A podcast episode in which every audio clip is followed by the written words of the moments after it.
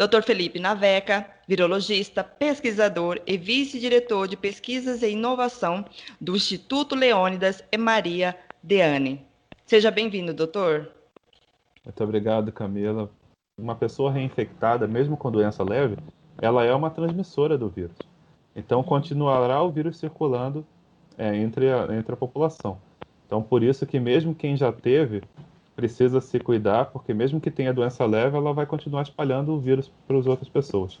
Né? Então, esse, esse, é um ponto muito importante. Então, as medidas de cuidado hoje permanecem, mesmo para quem teve, e incluir, inclusive para quem já foi vacinado, porque a vacina também protege 100% dos casos graves, mas não protege você de ser infectado.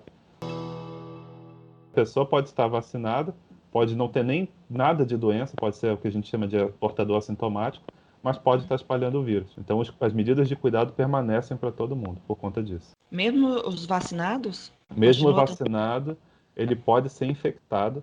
Então, a gente ainda precisa manter os cuidados de uso de máscara, de lavagem das mãos periodicamente, até a gente ter a diminuição drástica da circulação do vírus na população.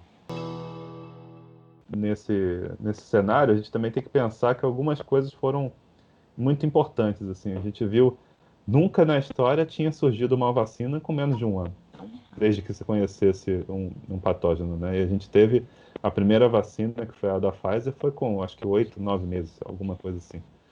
Então é algo realmente uma foi uma revolução nesse ponto. Claro que forçada por uma situação completamente fora da curva.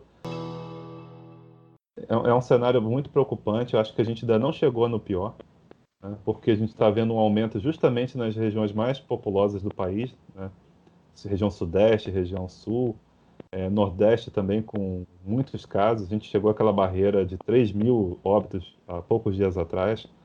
Então são, é, eu, infelizmente, eu acho que a gente ainda não chegou no pior, mas se nós não tomarmos atitudes imediatamente, é, sabendo que a vacinação ainda está um pouco lenta, então a gente precisa encarar o, o problema do tamanho que ele é. Então, é, essa volta às aulas tem que ser feito com muito cuidado.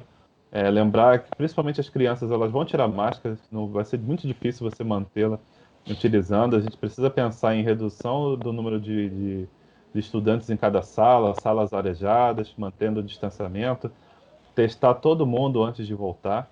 Eu acho que esse era o cenário mais, é, mais correto para se pensar em volta às aulas, porque se a gente tiver uma pessoa que volte para aquele ambiente infectada, em poucos dias todo mundo da escola vai estar.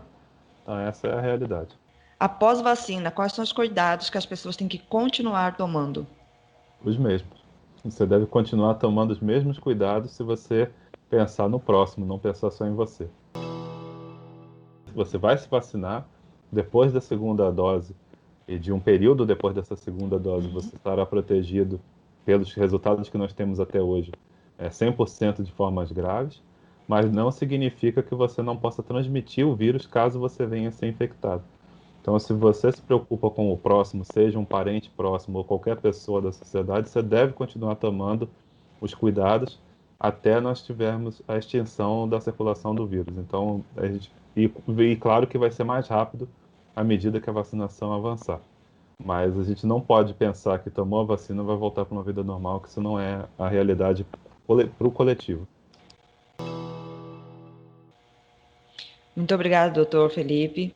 Quero agradecer a sua participação aqui, a sua disponibilidade de falar com a gente. De nada. Obrigado, eu que agradeço pelo convite.